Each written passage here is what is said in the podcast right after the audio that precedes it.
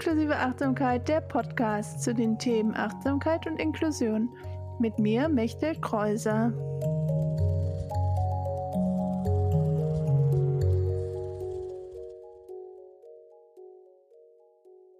Hallo, herzlich willkommen zur zwölften Folge von Inklusive Achtsamkeit, der Podcast.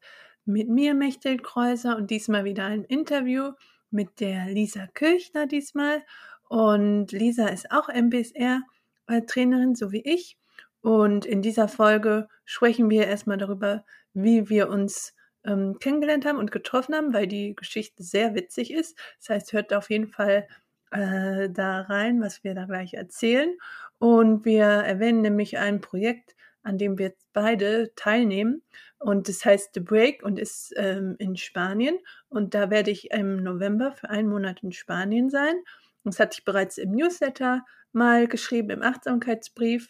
Und ähm, auch jetzt, wenn der Post, äh, wenn diese Folge rauskommt, habe ich dazu auch schon einen Post auf Instagram gemacht. Den habe ich jetzt vorbereitet. Ich bereite diese Folge bereits etwas ähm, im Vorfeld vor, damit ich das ähm, abgeschlossen habe. Ich mag es gerne, wenn ich die Sachen schon äh, frühzeitig erledigt habe.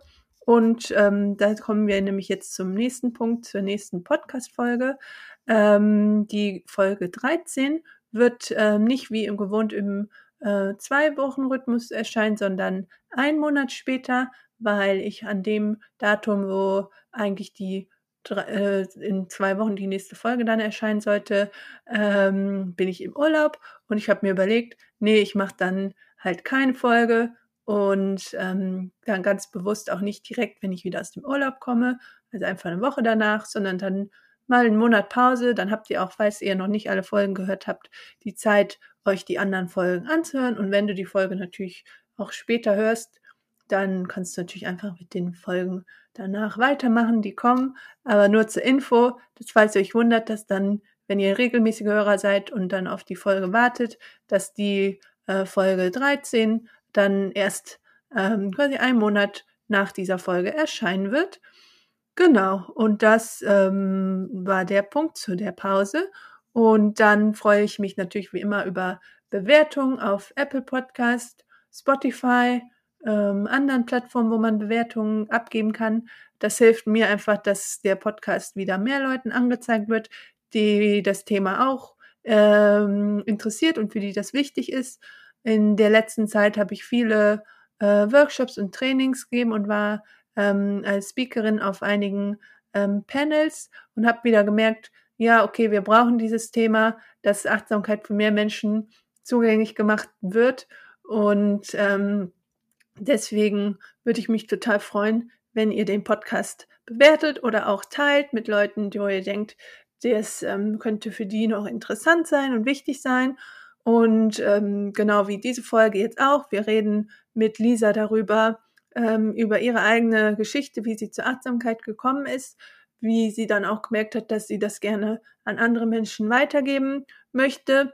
Und ähm, deswegen sage ich auch nochmal, hatte ich auch schon in dem äh, den Show Notes geschrieben und sage ich jetzt auch nochmal am Anfang, dass wir eine Content-Warnung dafür manche Themen ans ansprechen, aussprechen, weil wir über die Themen Trauma reden, ähm, Krankheit und Behinderung, ähm, Schlaganfall, Krankenhaus, nur ein paar Schlagwörter zu nennen. Also wenn du merkst, dass das gerade ein Thema ist, ähm, das für dich ähm, nicht so gut möglich ist, um zu hören, dann hör dir gerne eine der anderen Folgen an, wo ich keine Content Notion gegeben habe. Aber ich gebe das immer im sowohl den Show Notes an, als auch natürlich im Blogartikel und im, jetzt hier nochmal am Anfang im Einsprecher. Das heißt, dass du dir da für dich selber deine eigene Selbstfürsorge schauen kannst, ob das für dich gerade möglich ist oder nicht.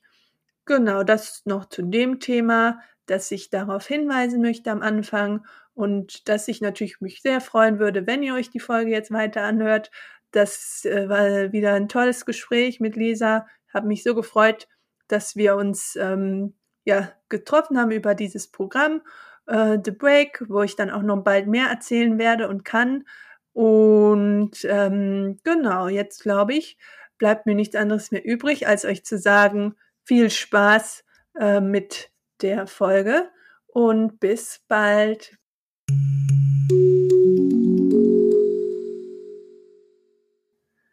Hallo Lisa, schön, dass du bei mir im Podcast zu Gast bist. Äh, stell dich gerne einmal zum Anfang vor. Hallo Mechthild, ich freue mich total, heute in deinem schönen Podcast dabei zu sein. Ja, ich bin Lisa, Lisa Kirchner und äh, ich begleite Menschen mit Achtsamkeit und besonders begleite ich Menschen auf ihrem Weg durch die Krankheitsbewältigung und meine Schwerpunkte in meiner Tätigkeit sind, dass ich Menschen gerne unterstützen möchte, innere Kraft in sich zu entdecken und ähm, dadurch eben ja ihren individuellen Weg zu finden. Und ich glaube, ich kann noch ganz viel über mich erzählen, aber äh, das ergibt sich wahrscheinlich heute auch einfach in dem Gespräch. Bestimmt, ähm, ja. genau, ja, gehört zu dem Thema Krankheitsbewältigung. Und was du auch gesagt hast mit der Innensteck, kommen wir ja gleich noch. Ähm, aber erstmal natürlich die Geschichte, wie wir uns getroffen haben, finde ich so witzig. Äh, und da du die Person bist, die quasi mich angeschrieben hat, zuerst wollte ich dich auch fragen, ob du das nochmal erzählen möchtest. Sehr gerne. Es ist auch sehr lustig, wenn ich jetzt äh, Leute getroffen habe und gesagt habe, ja, und ich mache jetzt äh, ein Podcast-Interview bei der Mechthild und dann fragen die Leute, die mich hier aus Hamburg kennen, ich lebe eben in Hamburg, sondern ah, wer ist die Mechthild? Und wenn ich dann diese Geschichte erzähle, ja, ist irgendwie so ein bisschen äh, konfus und lustig, wie wir zusammengefunden ja. hatten. Ja, also die, ähm, ich äh, hatte von, äh, von dir, Mechthild, ja gehört, äh, bei mir in der Ausbildung zur MBSR-Lehrerin, weil wir die Ausbildung ja bei den gleichen Ausbildern gemacht haben und mhm. beim gleichen Institut. Und ähm, da hieß es, dass äh, da ja jemand ist, der ähm, eine Gehmeditation gemacht hat, auch für äh, Rollstuhlfahrer. Und das mhm. fand ich total interessant, weil ich bin ja, also Gehmeditation ist eine meiner Lieblingsarten zu meditieren. Okay. Und äh, deshalb habe ich dann, und dann wurde dein Name gesagt, also dein Vorname, und dann dachte ich, na ja, das wird jetzt irgendwie, werde ich das schon finden mit Mechthild und Achtsamkeit und Köln. Und dann habe ich deine Website so gefunden und äh, habe mich da für deinen Newsletter eingetragen und war sozusagen dann stille Leserin. Hätte mich ja vielleicht auch mal vorstellen können, aber irgendwie dachte ich so, ach, ich guck erst mal, was die Mechthild da so macht, hört sich so spannend an. Und äh, ich bin ja sozusagen auch erst ein Jahr nach dir ähm, fertig geworden mhm. mit der Ausbildung und dachte, ich, ich schaue erstmal, was Mechthild so macht und ich bin ja noch Azubi. Und äh, ja, dann haben wir uns ja, äh, ohne es voneinander zu wissen, beide für ein Programm beworben, was in Spanien stattfinden wird. Genau, im November und, oder Oktober bei dir und bei mir im November. Genau, bei dir im November, bei mir im Oktober äh, wo äh, neben uns 278 andere Frauen, die ja auch so, solo selbstständig sind oder Gründerin sind, äh, mit uns in äh, Spanien sein werden.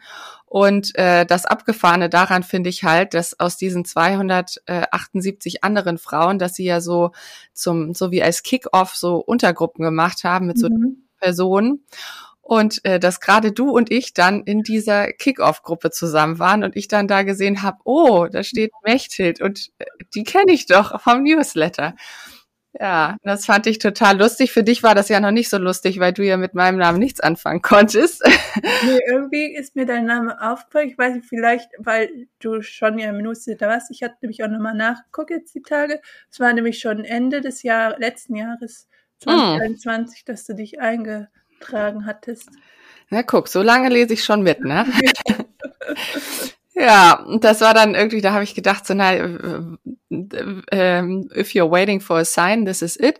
So, ne, äh, dachte ich, jetzt äh, schreibe ich Mechthild mal an und sag ihr so, wer ich bin und wie cool das ist, dass wir zwei MWSR-Lehrerinnen sind, die da bei diesem Programm da dabei sind in Spanien, ne? Also, mhm. ähm, und so haben wir dann äh, zusammengefunden. Genau, und dann haben wir uns sogar jetzt schon getroffen in Hamburg, als ich letztens in Hamburg war, was auch schon schön war, dass wir uns ja. schon in Live gesehen haben. Ja, fand ich auch richtig schön. Erst der, der Zoom-Call, da hätten wir auch schon ewig weiterreden können zu zweit und dann das Treffen in Hamburg. Also ja, und jetzt sind wir hier zusammen in deinem Podcast. Also unsere, äh, unsere Beziehung schreitet große Schritte voran, würde ich mal sagen. Ja, das stimmt. Das ist, ähm, ja, schön, dass du es auch so, weil es ja auch so verrückt ist, dass wir beide quasi auch an dem gleichen Institut die Ausbildung gemacht haben, aber in unterschiedlichen Jahren und ja auch ähnliche Ziele so mit unserer Arbeit mit Achtsamkeit und so haben. Genau, ne, das fand ich auch dann so schön, nachdem ich äh, ja vor allem erstmal mich für diese Gehmeditation interessiert hatte, fand ich auch, ah ja, du machst ja irgendwie, wir machen was, was irgendwie so nah verbandelt miteinander ist, die Themen. Ne? Sie stehen recht nah beieinander und dachte so, ah, mhm. ah cool. Und umso schöner, dass wir uns jetzt auch in echt kennen. Ja, total. Und dass wir dann auch mit diesem Projekt noch verbunden sind. Und genau, das ist echt cool. Genau, du ja. meinst die Gehmeditation für Rollstuhlfahrer und Rollstuhlfahrerinnen, weil ich genau. die entwickelt hatte, weil ich selber so den Bedarf gesehen habe, dass halt bei der Gehmeditation immer der Fokus auf den Füßen liegt, aber bei Menschen, die im Rollstuhl sitzen, die haben halt ja den Fokus eher auf die Hände und die Arme und das habe ich in dieser Meditation ähm, so angeleitet und das verlinke ich auch auf jeden Fall nochmal. Ja, coole Sache auf jeden Fall. Ja, genau. Ja, ähm, genau, du hast ja schon gesagt, dass du die Ausbildung zur MBSR äh, gemacht hast, als Mindfulness-Based Stress Reduction. Und wie war denn erstmal überhaupt dein Weg, ähm, die Achtsamkeit und Meditation auch für dich zu finden und dann mhm. so einen wichtigen Teil deines Lebens auch zu haben? Ja, ja, das war bei mir so ein bisschen äh, diffus. Ich weiß ja von dir, auch von deinem Podcast, dass du ja schon über zehn Jahre meditierst, glaube ich, ne? Ja, hab genau. Ich, das richtig? ich so in der Uni, als ich in, mit der Uni angefangen habe und in den ersten, im zweiten Jahr oder so der Uni angefangen zu meditieren, also 2008, 2009, habe ich mit Yoga und Meditation angefangen. Ah, okay. Ja, ja, guck, und das bei mir eher so zehn Jahre später. Also okay. es fing bei mir so, bei mir zweiter, und wir sind ja ungefähr gleich alt, ne? Ja, also bei mir 2018 fing das bei mir so an. Ja, okay. ähm, denn ich fand, ich weiß gar nicht genau warum, aber ich fand Meditation irgendwie äh, spannend. Also irgendwie hat mich das gereizt, das Thema. Und ähm, ich habe am Anfang viel mit äh, Apps äh, meditiert, vor allem mhm. ganz viel mit Seven Mind. Das hat mir gut gefallen, mhm. weil mir war wichtig, dass ich ähm, auf Deutsch meditiere. Ich fand das äh, war dann näher, als wenn ich im Kopf nochmal auf Englisch, denkt man ja doch nochmal um, weil es nicht die Muttersprache ist, ich mhm. zumindest. Und äh, da hat mir das gut gefallen. Da gibt's ja auch so Kurse für Einsteiger und so, die man dann machen kann, so wie so sieben Tage. Und äh, da habe ich recht viel mitgemacht, dann in so 2018, Anfang 2019. Und ich habe mir auch dieses, ich weiß nicht, ob du das kennst, dieses gelbe Buch gekauft von Maren Schneider, wo man den MBSR-Kurs alleine zu Hause so wie machen kann. Also und, das Buch kenne ich nicht, aber ich kenne sie vom Namen. Ja, genau. Und die, mhm. ähm, ja, das habe ich mir dann gekauft und ähm, das, äh, ja, ich habe es mir gekauft und angefangen zu lesen und dann auch sein gelassen und das liegt jetzt sicher nicht an dem Buch, sondern einfach, dass ich dann doch nicht so den Zugang über das Buch gefunden habe zu MBSR. Mhm. Aber es hat mich sehr interessiert. Also ist ja auch interessant, dass ich von Seven Mind direkt zum MBSR-Buch gekommen bin. Mhm. Also es hat mich sehr gereizt und ähm, habe dann halt immer weiter meditiert mit äh, Seven Mind und ähm, in meinem Umfeld hat leider niemand meditiert, deshalb hatte ich da jetzt nicht so den Austausch, es war mehr so eine Praxis für mich allein. Mein Mann hat manchmal mit meditiert. Und dann war es ja so, dass ich äh, im Sommer 2019, also da hatte ich dann ungefähr schon so ein Dreivierteljahr oder so immer mal wieder meditiert. Da hatte ich ja dann im Sommer 2019 meinen äh, Schlaganfall. Ähm, und weil das ja eine Hirnblutung wegen eines Aneurysmas war, musste ja das Aneurysma auch operiert werden, so im Rahmen einer Hirn-OP. Und dann war ich längere Zeit auf der Intensivstation zur Überwachung für ungefähr zwei Wochen. Und äh, mhm. äh, da hat dann Meditation so richtig erst angefangen, mich zu begleiten, weil ähm, ja auf der Intensivstation kann man eben nicht nichts so gut wie nichts machen. Ja, mhm. man darf ja nicht mal aufstehen. Und ähm, so mein Leben war irgendwie da schon, ja, so, es war ja nicht aus den Fugen geraten, aber es war schon auf jeden Fall sehr erschüttert äh, durch diesen Vorfall. Und dann war das eine der wenigen Sachen, die ich noch machen konnte, war zu meditieren.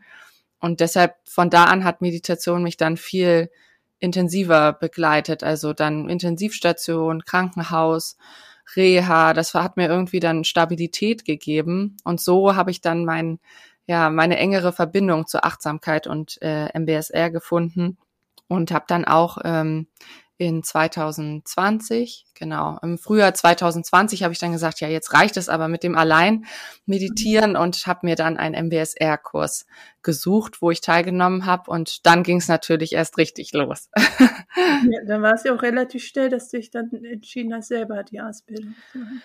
Ja, genau. Ja, also das war dann, ich habe den MBSR-Kurs gemacht und das war ganz heilsam irgendwie für mich, diese ja auch Techniken kennenzulernen, wie ich eben Achtsamkeit ja in meinen Alltag bringen kann und auch wie ich eben Kraft in mir entdecke. Ich glaube, dass, deshalb ist es mir auch so wichtig, das weiterzugeben. Mhm. Und äh, interessanterweise habe ich dann aber auf einem MSC-Kurs, also einem ähm, Selbstmitgefühlskurs, den ich dann mhm. äh, im Anschluss direkt gemacht habe, da habe ich beschlossen, dass ich MBSR-Lehrerin werden möchte. Und du hast dann gemerkt, dass es doch eher erstmal MBSR ist, anstatt direkt MSC. Ja, es war auch so, ich, nach dem MBSR-Kurs wusste ich auch gar nicht, dass ich da Lehrerin werden möchte. Das war mehr okay. so, dass ich gedacht habe, so, oh, wow, das ist aber irgendwie ein krasses Programm und das hat so viel in mir bewegt. Mhm. Und dann, ja, hatte ich ja im Abstand so zwei Monate später oder so diesen MSC-Kurs und da habe ich noch mal mehr gemerkt, so wie wichtig mir das wäre, MBSR weiterzugeben. Vielleicht, weil man ja auch beim Selbstmitgefühls auch noch Selbstmitgefühlskurs auch noch mal stark so in Kontakt zu sich kommt mhm. und finde ich zumindest und mit der eigenen Geschichte und ähm, da ist dann diese, dieser Wunsch entstanden. Ich weiß noch, da habe ich nämlich dann in der Abschlussrunde in der Gruppe gesagt, ja, ähm, ich möchte MBSR-Lehrerin werden. Okay, wow, okay. Ja. Und war deine MSC-Lehrerin auch oder Lehrer auch MBSR? Weil oft ist es ja auch miteinander verknüpft. Ähm, natürlich auch andere, die es ja, ich meine schon. Also ich glaube, dass beide auch MBS, also das MSC ist ja oft mit zwei Lehrenden mhm. und ich, also der, der eine ist auf jeden Fall MBSR-Lehrer und die andere, die den Kurs bei mir geleitet hat, das war auch die, die die Ausbildung für MSC im deutschsprachigen Raum viele ah, Jahre gemacht hat. Mhm. Also die war auch Psychotherapeutin und ich glaube auch MBSR-Lehrerin, aber sicher mhm. weiß ich das nicht mehr. Okay. Ja, spannend. Das ist auf jeden Fall ein interessanter Weg, wie du dann für dich die Praxis gefunden hast. Ja, ne, also ist auch, ähm, ja, bei dir war das dann auch in Verbindung mit dem Yoga, so wie ich das gerade gehört habe. Ne? Ja, das war bei mir zum Beispiel gar nicht, ne? Ja, also ich habe dann immer Yoga gemacht, aber ich habe auch, war auch in so einer Meditationsgruppe, die teilweise, wo teilweise buddhistische äh, Studenten waren, aber es waren nicht nur Buddhisten. Also ich bin ja auch keine Buddhistin. Ähm, aber da haben wir halt so viel meditiert und diese Meditation, dann habe ich es auch immer weiter für mich zu Hause gemacht, so eine tägliche Praxis. Ah, okay. Und als ich dann mit der Uni fertig war, habe ich dann halt die tägliche Praxis weiter behalten, aber hatte auch nicht mehr so eine ähm, Gruppe und habe teilweise noch mit Freunden was gemacht, aber auch nicht mehr so äh, regelmäßig. Und ich habe dann auch meinen MBSR-Kurs, habe ich nämlich zum Beispiel auch erst 2015 gemacht obwohl ich ja schon seit 2009 dann äh, regelmäßig meditiert habe. Ah, okay. Also auch später. Ah. Ja. Aber dann auch bei einem der Dozenten, die wir in der Ausbildung hatten, den Dozenten Michael. Ah ja, okay. Hat Michael dich äh, das Feuer in dir entfacht sozusagen? Ja, genau. Dann habe ich bei ihm noch diesen Aufbaukurs weitergemacht. Und ähm, dann, das war ja dann 2016, und dann habe ich erstmal wieder andere Sachen gemacht, viele andere Projekte im Tanzen und so. Und dann kam aber halt ja 2019 von ihnen die E-Mail, dass sie den Kurs starten, also die Ausbildung als MBSR, die MBSR-Lehrerinnen-Ausbildung. Und da ich halt schon länger über eine Weiterbildung nachgedacht habe und immer gedacht habe, wenn, würde ich gerne schon MBSR-Lehrerin werden, habe ich mich dann dazu entschieden, mich anzumelden. Ah, cool. Ja. Genau, weil ich auch voll schon mal geguckt habe, was gibt es für Ausbildungen, wo sind die Ausbildungen ähm, du bist ja immer aus Hamburg dann nach Köln gefahren, aber für mich war so, äh, eigentlich will ich nicht so gerne dann immer noch irgendwo hinfahren für Wochenenden oder auch Wochen und mir dann Urlaub nehmen, weil damals war ich ja auch noch in einem festen Angestelltenverhältnis. Ähm, genau, da war das mit Köln und an so langen Wochenenden schon eine gute Möglichkeit für mich. Ja, auf jeden Fall. Ja, ich habe mich vor allem auch für die Ausbildung in Köln entschieden, tatsächlich wegen meines Bauchgefühls. Also mhm. ich hatte mir ja mehrere angeguckt, auch in Norddeutschland. Und irgendwie hatte ich das Gefühl, dass äh, da die Gruppe und die ähm, Lehrerinnen und Lehrer von der Ausbildung in Köln am besten zu mir passen. Ja. Das Okay. war für mich so der Hauptgrund. Ja, Ja, ja. ja cool. Und so hat es auch uns zusammengeführt Ja, am Ende. genau, das ist verrückt, dass wir dann ähm, den jetzt uns darüber kennengelernt haben. So schön. Ja, Ja, witzig. Ja, ja. genau. Wir hatten ja schon ein bisschen jetzt über die Krankheitsbewältigung gesprochen. Mhm. Ähm, willst du da noch irgendwas zu sagen, wie dir das geholfen hat oder auch jetzt gerade noch weiterhilft? Weil es ja wahrscheinlich auch ein Prozess, der immer weiter geht. Mhm. Ja, ja, ich, äh, dadurch, dass ich ja auch Menschen in der Krankheitsbewältigung begleite, ist das auch was, wo ich immer wieder drüber nachdenke. Also was bringt denn da achtsam oder was meine ich, was Achtsamkeit da eigentlich bringt? Mhm. Und äh, für mich war es natürlich, also aus meiner Erfahrung raus, es hat mir, wie gesagt, einfach auch Stabilität gegeben und so ein Gefühl von Normalität. Mhm. Ähm, und ich muss aber auch sagen, wenn ich ja vorher nicht meditiert hätte, hätte ich ganz sicher auf der Intensivstation nicht damit angefangen. Also Mhm. ich war sehr dankbar dafür, dass ich so diesen Werkzeugkoffer ja schon dabei hatte, wie in meinem Rucksack, ne? Dass ich Mhm. darauf zugreifen konnte, auf diese Ressource.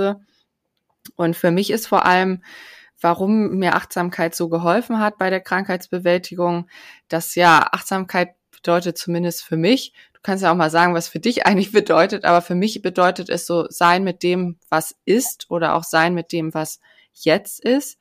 Und ähm, das war natürlich gerade dann direkt nach meinem Krankheitsereignis, direkt nach dem, dem Schlaganfall sehr herausfordernd, weil sich eben mein Leben dadurch auch stark verändert hat.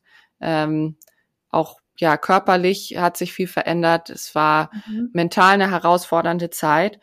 Und deshalb fand ich das sehr herausfordernd zu sein mit dem, was jetzt ist.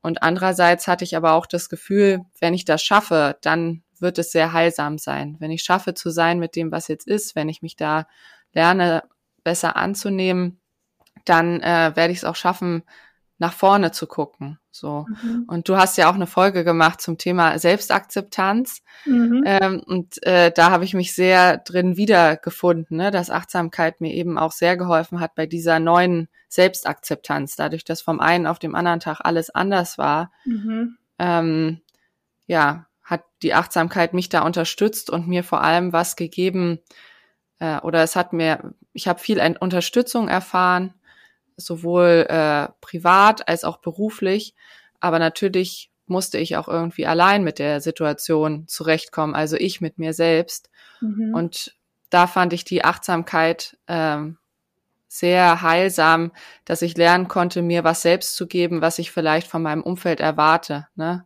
Und Mhm. fürs Umfeld ist es immer schwierig, das Richtige zu sagen oder das Richtige zu tun. Das geht mir ja genauso, wenn ich konfrontiert bin mit schwer erkrankten Menschen. Ähm, aber die Achtsamkeit war dann so meine Ressource für mich, wo ich sagen konnte, hier tue ich was für mich und ich unterstütze mich damit auch selbst, ja, ohne da das äh, Umfeld, alles auf das Umfeld abzuladen. Mhm. Ja. Ja. Und auch das einfach nur so äh, wahrzunehmen, wie es ist, weil oft sind wir dann, wollen wir was verändern oder Ja. anders ist. Aber es ist ja einfach dann in dem Moment die Realität, so wie du es auch sagst. Und können wir nicht wegdrücken oder verändern, sondern einfach nur eben anschauen, wie es gerade ist und das akzeptieren. Genau, ne? Auch so ein bisschen, wir, nee, ich, ich mag ja so gerne die äh, Lektion zwei im MBSR, so wir nehmen die Welt so wahr, wie wir sind. ne? Und ähm, aber letztendlich finde ich, hat Achtsamkeit mir da schon auch geholfen, etwas realistischer auf meine Welt zu gucken, wie sie jetzt ist. Weil so wie du sagst, ne, also ich hätte das auch gern lieber weggedrückt, wie es jetzt war und was ich auch alles nicht mehr kann. Ähm, und ich glaube, das wäre, ja, das, das kann eben auch sehr ungesund sein, wenn man sich Mhm. dann zu unrealistische Genesungsziele zum Beispiel setzt, an denen man dann am Ende auch noch scheitert. Ich glaube, das ist wäre für mich zumindest viel schlimmer gewesen, als von Anfang an zu sagen, na, die Situation ist jetzt einfach auch mal richtig scheiße. Mhm. Ja. Und Ja. das, ja, das war, fand, fand, das fand ich auch eben gut bei Achtsamkeit, dass man, ja, das auch, das nicht, also es ist ja nicht, dass alles dadurch schön ist, ne? Mhm. Das äh, sagst du ja, glaube ich, auch in dieser Selbstakzeptanzfolge. Ne? Also wie gesagt, die Folge, ich hätte da alles unterschreiben können, was du da gesagt hast. Aber ähm, da sagst du ja auch so, ne? Das heißt ja nicht, dass jetzt alles toll ist, so durch Achtsamkeit. Ja. Aber ja. alles darf da sein. Und das, ja. das hat mir einfach geholfen, dass alles da sein darf. Ja. Ah ja, schön. Ja, also falls ihr die Folge noch nicht gehört habt, äh, hört sie gerne nochmal an. Ich verlinke die dann auch nochmal. Hört sie euch auf jeden Fall an. die ist super. Danke für die Werbung. genau. Ähm, ja, wir hatten ja auch noch über so Diskriminierungserfahrungen gesprochen, die du ähm, im Laufe der Zeit, seitdem du den Schlaganfall hattest, jetzt äh, machen musstest, leider. Also was du erzählt hast, äh, als wir uns getroffen haben, war echt, dachte ich, oh mein Gott, äh, du musst auch nicht alles jetzt hier erzählen, aber einfach so, weil das ist ja auch ein Thema, mit dem ich mich jetzt mehr beschäftige, wo ich merke, ah ja, da hilft mir jetzt auch noch die Achtsamkeit mit diesen Diskriminierungserfahrungen, die wir als behinderte Menschen oder Menschen, die irgendwie eine, mhm. eine so eine chronische Erkrankung oder weiß nicht, bezeichnest du dich als behindert oder wie würdest du das für dich sagen? Ja, ja, also ich, äh, ich bin ein behinderter Mensch vor dem Gesetz und ich okay. bezeichne mich auch so. Äh, aber ähm, was mir ausfällt im Kontakt mit anderen Behinderten, also ich bezeichne mich auch als erkrankter Mensch, weil eben okay. bei mir mhm. die Behinderung durch die ähm, Erkrankung kam. Und das ist ja auch nochmal ein Unterschied. Äh, nicht mhm, alle behinderten ja. Menschen sagen ja über sich, ich, ich bin krank. Ja, ja genau. Ich würde nicht sagen, dass ich krank bin, weil meine Behinderung ist halt keine Krankheit. Ich habe ja eine, eine Zerebralparese mein, bei meiner Geburt oder davor. Ist ja auch eine neurologische äh, mhm. Sache, aber es ist halt keine Krankheit oder kam auch ja nicht durch eine Krankheit. Genau. Mhm. Ja. Ja, ja, genau. Ja, dieses äh, das Thema, das ähm, das äh, mit der Diskriminierung von behinderten Menschen, da habe ich ja vielleicht auch natürlicherweise auch eher jetzt einen Zugang seit meinem Schlaganfall, mhm. weil ähm, vorher hat mich das Thema ja nicht betroffen. Ne? Mhm, ja. Und da hat man das äh, vielleicht mitbekommen bei anderen, dass man gedacht hat, so, ah, okay, ähm, das ist ja irgendwie überhaupt nicht inklusiv wie hier mhm. irgendwas gesagt wird oder irgendwas gestaltet wird. Ähm, aber da hat, hat man es ja, also habe ich es nicht so am eigenen Leib erlebt. Und was ich halt jetzt merke, ist diese äh, starke Unterscheidung zwischen sichtbaren und unsichtbaren Behinderungen. Mhm. Mm, also, dass da auf jeden Fall äh, die Leute ganz oft fragen so, aber was hast du denn für Behinderung? Also werde ich wirklich oft gefragt und das finde ich äh, grenzüberschreitend. Mhm. Wenn ich sage, dass ich Behinderung habe, dann muss man das ja nicht, nur weil man es nicht sieht, nochmal in Frage stellen. So. Und das war auch was am Anfang, da habe ich mich dann dafür gerechtfertigt. Und da hat die Achtsamkeit mir auf jeden Fall geholfen, ähm, da auch nochmal drauf zu blicken auf das Thema und auch zu sagen, nee, ich muss mich da auch nicht rechtfertigen mhm. für. Nur weil die anderen das jetzt irgendwie nicht anerkennen oder nicht verstehen wollen oder nicht, vielleicht auch nicht einfühlsam sind, muss ich jetzt nicht auf alles äh, reagieren, äh, was ich da gefragt werde. Ja. ja. Und ähm, ja, das ist mir irgendwie einfach so ein so ein Anliegen, dass wir da einfach so ein bisschen einfühlsamer miteinander umgehen und ähm, äh, das, was ich erlebt habe und auch das, was ich über mich sage, das sage ich ja nicht zum Spaß oder weil ich Aufmerksamkeit dafür haben möchte, sondern einfach, weil das meine Geschichte ist. Und ich finde, dann kann das auch so stehen gelassen werden. Und ähm, ja, dass die anderen Erfahrungen, die ich gemacht habe, wir wollen da ja auch gar nicht so ins Detail gehen, aber dafür sensibilisiere ich gerne, dass eben auch in Deutschland auch aufgrund des, also auch in unserem Rechtssystem es so ist, dass unsichtbare Behinderungen oder gerade Sachen, die zum Beispiel auch wie bei mir mit Hirnschädigungen zu tun haben, dass die oft ähm, ja als weniger relevant oder ja nicht da, dadurch, dass sie nicht sichtbar sind, sind sie weniger relevant. Und das hat mich, muss ich sagen, wirklich schockiert, ähm, weil da hätte ich gedacht vor meinem Starkanfall, dass wir da weiter sind. So. Mhm. Ja. ja. Das hast du ja erzählt, weil sonst du dich dann dafür rechtfertigen musst vor Ämtern, dass ja. eine Hirnschädigung auch Einfluss auf deinen Arbeitsalltag hat und deinen äh, ja. anderen äh, Aspekte deines Lebens. Ja. Ja, genau. Ja. Ja. Ja. da muss auf jeden Fall noch viel passieren. Und da kann auch nicht nur die Achtsamkeit von unserer Seite allein helfen, dass wir dann wieder meditieren und so, sondern da müssen sich ja auch strukturelle Sachen ändern. Ja, ähm, genau. Ja, ja. Absolut, ja. Die Achtsamkeit hat mir eher damit geholfen, damit zu sein. Mhm. Das ja leider aktuell ja. anscheinend ein Fakt ist ne, und den ich dann auch nur in Grenzen ändern kann. Und äh, ich spreche darüber, weil ich denke, das ist so eine Form, wo ich was dazu beitragen kann. Ähm, weil wenn was äh, sichtbar wird, dann kann vielleicht auch mal Veränderung irgendwann geschehen.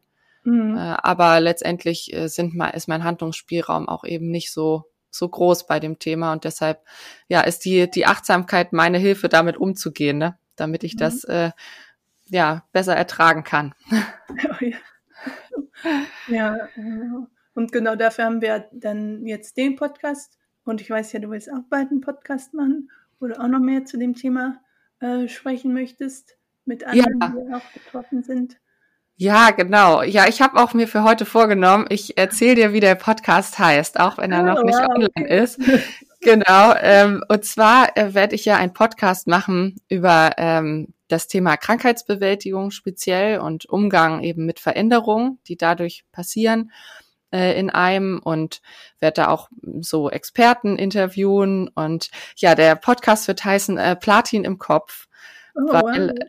Ja, weil äh, ich habe ja seit meiner Hirn-OP auch ähm, Platin im Kopf und das, ja, es prägt irgendwie ja eben mein Leben. Ne? Also mhm. wenn ich irgendwie mich ein bisschen überfordere, dann meldet sich dieses Platin im Kopf. Ich bekomme Kopfschmerzen genau an der Stelle und ähm, ja, insofern ist es meine tägliche Erinnerung an das, was passiert ist, aber auch an das, wie ich eben auf, gut auf mich achten kann. Und deshalb dachte ich, ist das ein schöner Name für den Podcast Platin im Kopf. Und ähm, genau, da ähm, freue ich mich dann, wenn es so so weit ist. Ich bin ja jetzt so in der Planung und äh, ich freue mich, dass du ja auch zugesagt hast, dass du auch ein bisschen da noch was äh, teilen wirst. Und ähm, ja, der wird dann irgendwann dieses Jahr herauskommen. Ja, spannend. Ja, dann, wenn der da ist, dann mache ich auf jeden Fall Werbung dafür und füge Danke dir. noch hier dann dazu ein später, wenn er dann da ist.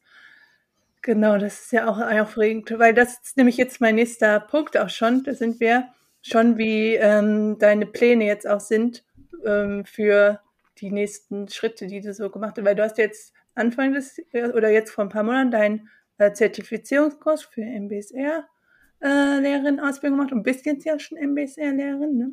Genau. Tada! Herzlichen Glückwunsch. und ähm, genau, und dein Podcast und du hast ja auch noch andere Pläne. Ja, genau. Also ich habe auf jeden Fall diesen Sommer, ich habe ähm, als MBSR-Lehrerin kann man ja ganz unterschiedliche Sachen machen und ähm, ja, jeder setzt ja so seinen Schwerpunkt oder stellt sich sehr breit auf. Und ich habe mich diesen Sommer nochmal gefragt, was will ich eigentlich damit äh, machen? Mhm. Und ähm, ja, für mich äh, stand dann eigentlich fest, als ich da mal tiefer in mich gegangen bin und drüber nachgedacht habe, dass ich ja, mein Herzensthema ist, Menschen in der Krankheitsbewältigung zu begleiten. Das ist einfach mein, ja, dafür schlägt mein Herz für das mhm. Thema.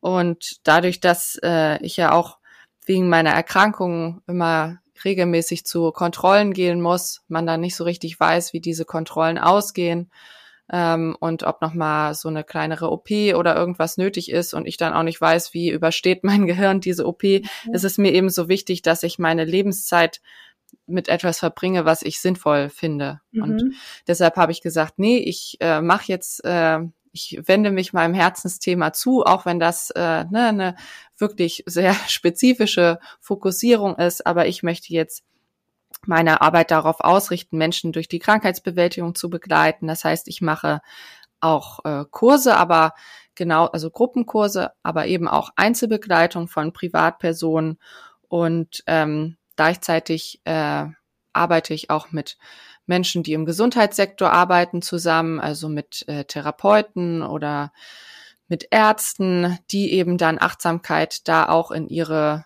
äh, in ihren Alltag mit den Patientinnen und Patienten weitergeben können. Mhm. Und ähm, ja, zusätzlich dazu ist es mir eben mein Anliegen, dass man auch Achtsamkeit für alle Menschen zugänglich macht du, du, dein Thema ist ja inklusive Achtsamkeit. Ja. und ja, für mich ist es auch ein Anliegen, vielleicht auf einer bisschen anderen Ebene. Mir ist es mhm. eben wichtig, dass äh, Achtsamkeit allen Menschen zugänglich gemacht wird, unabhängig auch von ihrem sozialen Status. Mhm. Und ähm, ja, da hatte ich jetzt Inklusion gehört, ja. Genau, ne, genau. Also für manche ist das dann ja auch Inklusion, für manche vielleicht nicht. ich denke mal, du meinst mit inklusive Achtsamkeit auch sowas in die Richtung, ne? Ja, das ist auch für verschiedene, also jede Person, die, ich sage auch mal für alle Menschen, das ja, das hängt ja dann auch damit zusammen, ja. Ja, genau. Ja, und so sehe ich das auch, weil Achtsamkeit ist eben, ich finde, so, so wertvoll und auch so stark, so ein starkes Werkzeug, dass jeder Mensch, der dafür offen ist, davon profitieren kann. Mhm. Und da habe ich jetzt äh, auch am, es war jetzt am Wochenende, habe ich so, äh, einen ersten Workshop gegeben, hier in Kooperation in Hamburg mit äh, einem äh, Nachbarschaftstreff und ähm, habe da mal Achtsamkeit in die Nachbarschaft gebracht und das war total schön für mich. Das war wirklich eine der berührendsten Workshops, die ich je gemacht habe, weil es auch so toll war, diese Menschen zu erleben, für die Nachbarschaft Gemeinschaft ist. Und das war mhm. so schön, in so einer großen Stadt das zu erleben äh, und gleichzeitig uns dann zusammen der Achtsamkeit zuzuwenden und einfach mal so drei schöne Stunden miteinander zu verbringen. Und ja, das ist so der zweite Schwerpunkt, den ich mir für meine Arbeit gesetzt habe. Also neben dem Thema Krankheitsbewältigung und so diesem ganzen Gesundheitsbereich ähm, möchte ich eben auch Zeit und Kraft haben, mich darum zu kümmern, Achtsamkeit eben zu allen Menschen zu bringen, so wie du vorhin auch so schön gesagt hast. Ja, das klingt gut. Ja, weil das ist ja auch dieser Community-Aspekt, dass man sich auch dann austauschen kann und in der Achtsamkeit zusammen sein kann und dann wieder so voneinander Sachen auch mitnehmen kann.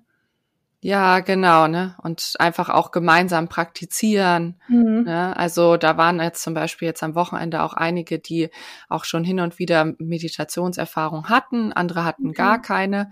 Und ähm, das war dann auch schön, wie dann in denen so wieder die, das Feuer entfacht wurde für, ah, das war jetzt so toll in der Gruppe und jetzt habe ich die Motivation, mich zu Hause auch wieder regelmäßig hinzusetzen. Ah ja, ja. cool.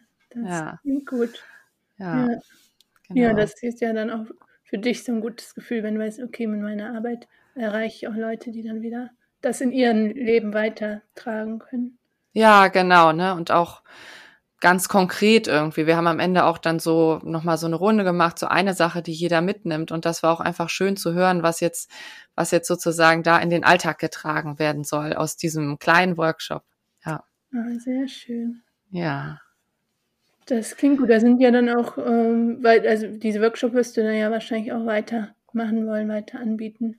Ja, auf jeden Fall. Ne? Das so war so richtig so Achtsamkeit für Einsteigerinnen und Einsteiger. Einfach, dass äh, Menschen überhaupt in Berührung kommen können mit dem Thema. Ja. Mhm. Ja, genau. Okay. Ähm, genau, du hast, hattest ja auch erzählt, dass du noch eine andere Weiterbildung jetzt auch machen ja, genau, ja. Also es gibt ja immer so viel zu lernen.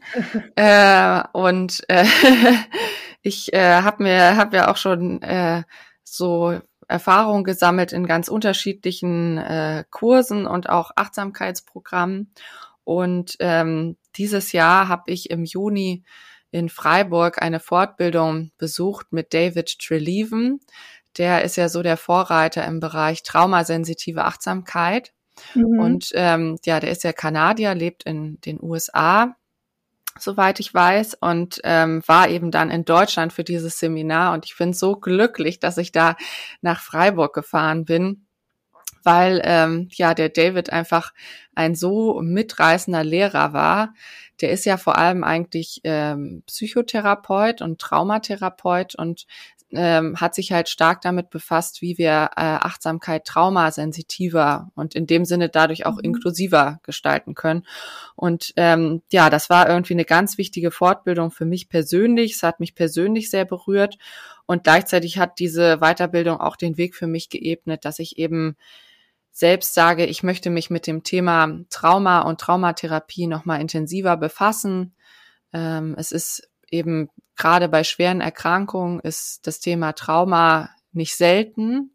Mhm. Und ähm, ja, es gibt ja auch so diverse äh, Statistiken äh, dazu, zum Beispiel, dass äh, jeder fünfte Mensch, der auf der Intensivstation lag, danach eine posttraumatische Belastungsstörung entwickelt. Ne? Und da kann man sich schon vorstellen, wie groß da die Zahlen werden. Mhm. Oder bei ähm, Krebserkrankung, dass das in westlichen Ländern so ist, dass 20 bis 30 Prozent äh, der Menschen, die an Krebs erkrankt sind, danach ähm, ja Traumafolgestörungen entwickeln, weil eben unser Gesundheitssystem nicht so sehr darauf ausgelegt ist, mit chronisch erkrankten Menschen umzugehen. Ne? Mhm.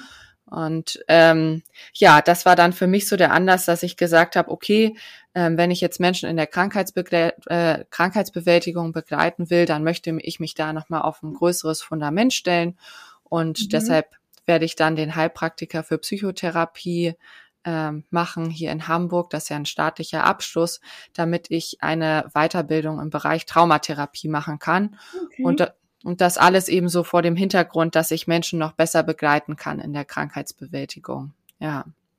Genau, mhm. so sieht jetzt, äh, sehen meine nächsten äh, Monate aus. Lernen, lernen und nochmal lernen. Sehr spannend. Ja, die Workshop mit David hatte mich auch interessiert und ich habe auch danach geguckt. Aber genau an dem Wochenende hatten wir eine Familienfeier. Deswegen bin ich da nicht eingefallen, aber sonst hätten wir uns da schon getroffen. Na, das wäre auch lustig gewesen. gefahren, genau. Aber ja, ich war schon mit David mal im Kontakt, weil er hatte vor zwei Jahren auch auf der MBSR-Konferenz mal einen Vortrag zu dem Thema Kalt und da habe ich mit ihm gemeldet danach. Ach, cool. Und sein Buch ist auch immer noch auf meiner Leseliste. Ah ja, mhm. schön. Ja, das Buch, das sieht auch schon allein so hübsch aus, wenn es da so auf dem Schreibtisch oder im Regal liegt. Das sieht so ja. wertvoll irgendwie aus. Es ist so hübsch gemacht, finde ich so ansprechend, oh, obwohl ja. es so ein schweres Thema ist, ne? Mhm. Ja, also ja, ja, lustig. Hätten wir uns da schon treffen können. Ja, das wäre witzig geworden, wenn wir uns da schon getroffen haben. Aber vielleicht kommt er ja nochmal irgendwann ähm, zurück für Workshops nach Europa. Ja, wahrscheinlich. Es hat ihm auf jeden Fall, er fand es irgendwie interessant in Deutschland und auch in UK war er ja, das hat okay. ihm wohl gut gefallen. Ja. ja. Ja. ja, gut. Aber ja, sonst, ich versuche auch so, dies, natürlich habe ich jetzt nicht seinen Kurs mitgemacht, aber natürlich dadurch, dass ich auch schon viel gelesen habe, mich wie mit dem Thema zu besch beschäftigt habe, versuche ich das auch so in meine Kurse und meine Angebote auch dieses Traumasensitive mit ah, ja. nehmen. Ja. Ja, genau. Ne, ist ja einfach auch nochmal eine Form, dass auch Menschen mit Traumaerfahrung an sowas überhaupt so teilhaben können, ne? Mhm. Und in einem sicheren Rahmen äh, teilhaben können. Ja, ja ich habe jetzt äh, ähm, jetzt bei dem äh, Nachbarschaftstreff habe ich jetzt mal mich ausprobiert in dem traumasensitiven Bodyscan. Im MBSR mhm. habe ich den ja nicht gemacht, weil mhm. der MBSR hat ja auch so ähm, ja so vorstellen, wie der Bodyscan abläuft. Und da mhm. in meinem ersten Kurs wollte ich mich da jetzt erstmal in diesem Rahmen auch aufhalten. Mhm. Jetzt habe ich das mal am Wochenende ausprobiert mit dem traumasensitiven Bodyscan und fand das auch ja eine interessante Erfahrung. Die Teilnehmenden haben auch nur Positives zurückgemeldet. Also war interessant, das mal auszuprobieren. Ah ja, okay, dann muss ich auch mal, wenn ich das Buch dann gelesen habe und dann mehr darüber weiß, auch mal gucken. Ja, genau. Ja. Ja, gut. Genau, ähm, wir sind jetzt schon fast am Ende, ähm, aber wenn du noch gerne auch deine Pläne für das Projekt in Spanien schon was teilen möchtest, oder ob das dann der Podcast ist oder noch was anderes, oder auch deine anderen äh, Pläne, Ziele und Wünsche mit deiner Arbeit, hm. Ja, also ich äh, in Spanien, ich finde es ja so schade, dass wir nicht gleichzeitig da ja, sind. Ja, aber so, so ist es. So können wir mehr danach austauschen. Genau, und auch währenddessen, wenn du in Spanien bist, kann ich dich von hier unterstützen. Und wenn ich da bin, du mich von äh, Deutschland aus. Stimmt, stimmt. Dadurch lebt für uns beide die Erfahrung länger an. Das ja, ist natürlich genau. auch gut. Ja, also für mich muss ich sagen, war, äh, oder also das Programm The Break war für mich vor allem so eine Möglichkeit, dass ich gedacht habe, ja, das ist so eine einmalige Chance im Leben. Entweder man macht das oder man macht das eben nicht, weil ich das so spannend fand, mit so vielen Frauen und auch so diversen Frauen aus ganz unterschiedlichen Ländern der EU ähm, Zeit auch einfach zusammen zu verbringen, ne? Mhm. Und sich auszutauschen und dadurch so Freude in die Welt zu bringen. Und das war eigentlich für mich ähm, so der Hauptgrund mitzumachen. Meine Gruppe, ich äh, werde ja in Vigo sein, in Galizien. Also meine Gruppe ist äh, sehr, sehr aktiv bereits und ähm, mhm. ich habe schon meine, äh, meine Stellung in dieser Gruppe gefunden. Also ich glaube, meine, meine Rolle in dieser Gruppe ist der Ruhepol. Okay. Genau, ähm, insofern, ich lasse mich da mal überraschen. Also da ist schon so viel geplant. Ich äh, äh, von äh, Spanischkurse belegen, Salsa tanzen, Guacamole Challenges, äh, Koch Challenges, äh, Ausflügen äh, auf den Jakobsweg, gemeinsames Wichteln jede Woche. Also ich könnte immer weiter reden. also ich ähm, genau Ruhepol ist meine meine Aufgabe für Vigo und sonst ähm, habe ich für mich, äh, genau, klar, ich möchte an dem Podcast arbeiten, an Platin im Kopf und auch sonst möchte ich einfach nochmal in Ruhe und auch nochmal aus einer anderen Perspektive auf meine nächsten beruflichen Schritte gucken. Also einfach mit ein bisschen Abstand, äh, finde ich, ist das ja immer ganz gesund, nochmal auf darauf zu schauen, was man sich eigentlich vorgenommen hat und das nochmal so ein bisschen zu challengen. Mhm. Und ja, und äh, du hast ja, dein Projekt finde ich ja auch ganz spannend, was du dir für Spanien vorgenommen hast, ne? Was? Ich weiß ja, ich habe mir vorgenommen, äh, ja genau, ich wollte mehr in diese, dass ich wieder Yoga lernen und Meditationslernen unterstützen kann, die Arbeit inklusiver zu machen, dass quasi dich, natürlich ist es gut, wenn wir als selber Betroffene das weitergeben, weil das hilft ja auch den Betroffenen selber, dass wieder jemand erzählt, der selber auch diese Erfahrung gemacht hat. Vielleicht nicht hundertprozentig, aber vielleicht eine ähnliche Erfahrung. Mhm. Aber natürlich ist auch wichtig, dass auch diese, dadurch, dass ja Inklusion sein soll, auch vielleicht Leute, die sagen, sie haben jetzt keine Behinderung, aber Meditationslehrer oder Yoga-Lehrer sind, das weiterbringen können. Das quasi so eine Art Multiplikatoren ähm, Ding auch wird und da halt ähm, ein Angebot zu entwickeln, wie ich das gut in die Welt bringen kann. Ja, fand ich auf jeden Fall richtig cool. Also finde ich äh, auch ein cooles, also passt, finde ich, gut zu diesem einen Monat, den man dann da vor Ort hat, um da mal in Ruhe an sowas zu arbeiten. Ähm, ja, ja genau. coole Sache auf jeden Fall. Ja. Und ja, bin gespannt, was äh, dann am Ende sozusagen bei rauskommt, ja, wie du das genau angehen wirst, dass das auch so viele Menschen wie möglich erreicht. Ja, ja so viele Lehrende wie möglich. Ja, genau. Ich habe jetzt schon angefangen, so eine Art äh, Coaching, dass ich so eins zu eins anbiete. Das kann man auch schon gerade buchen. Ähm, aber natürlich, vielleicht gibt es auch eine andere Möglichkeit, das äh, zu machen oder über Yoga-Lernausbildung, Meditationslernausbildung ähm, an die Leute schon in den Ausbildungen zu kommen. Genau. Das ah. direkt von Anfang an drin ist.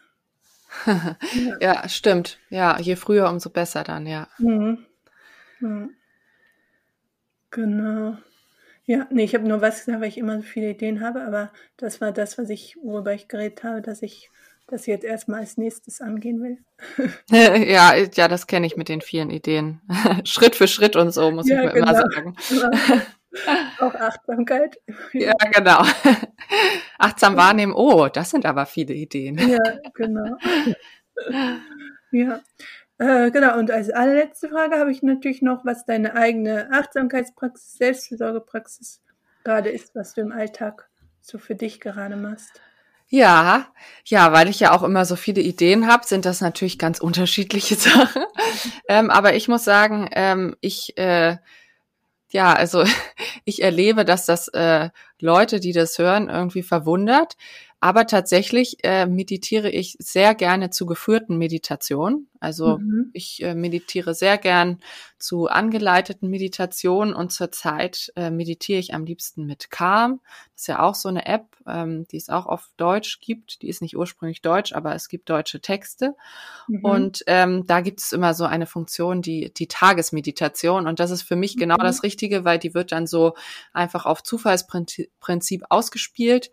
Und ähm, ja, das ist schön für mich, weil auch wenn das Thema manchmal denkst du, oh, das passt gerade, und manchmal denke ich, das passt nicht.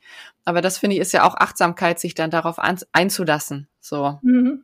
Auf das, was eben da gerade äh, ausgespielt wird. Ich hatte mir vorgenommen zu meditieren, also mache ich das jetzt. Ja. So. Und ähm, sonst äh, ohne Anleitung praktiziere ich vor allem Metta-Meditation. Das ist mhm. auch der Bereich, wo ich mich am meisten so zu Hause fühle und wohlfühle und da habe ich eben auch diese Ansicht für mich mitgenommen aus der Meta-Meditation, dass man sich nur so gut um andere kümmern kann, wie man sich um sich selbst kümmert. Also mhm. das geht ja auch, du hast ja gefragt zum Thema Selbstfürsorge, das geht für mich genau in die Richtung, ne? dass ich schaue, dass ich gut mit meiner ja leider verringerten Energie, aber dass ich eben damit gut haushalte. Äh, und so, wenn ich gut auf mich achte, dann habe ich eben auch Energie, die ich in die Welt tragen kann. Mhm. Und sonst äh, ist es bei mir so, dass ich mich sehr freue, äh, dass ich, ich will nächstes Jahr wieder gerne ein Schweigeretreat machen. Darauf freue ich mich mhm. schon jetzt, das zu buchen. das ist so die Vorfreude. Und ähm, ja, noch als so letztes Großes, ich mache, habe so eine recht ausgeprägte informelle Praxis. Also ich äh, übe stark informell, zum Beispiel so mal die Mittagspause in Stille zu verbringen, einfach mit dem Essen und dem Sonnenschein.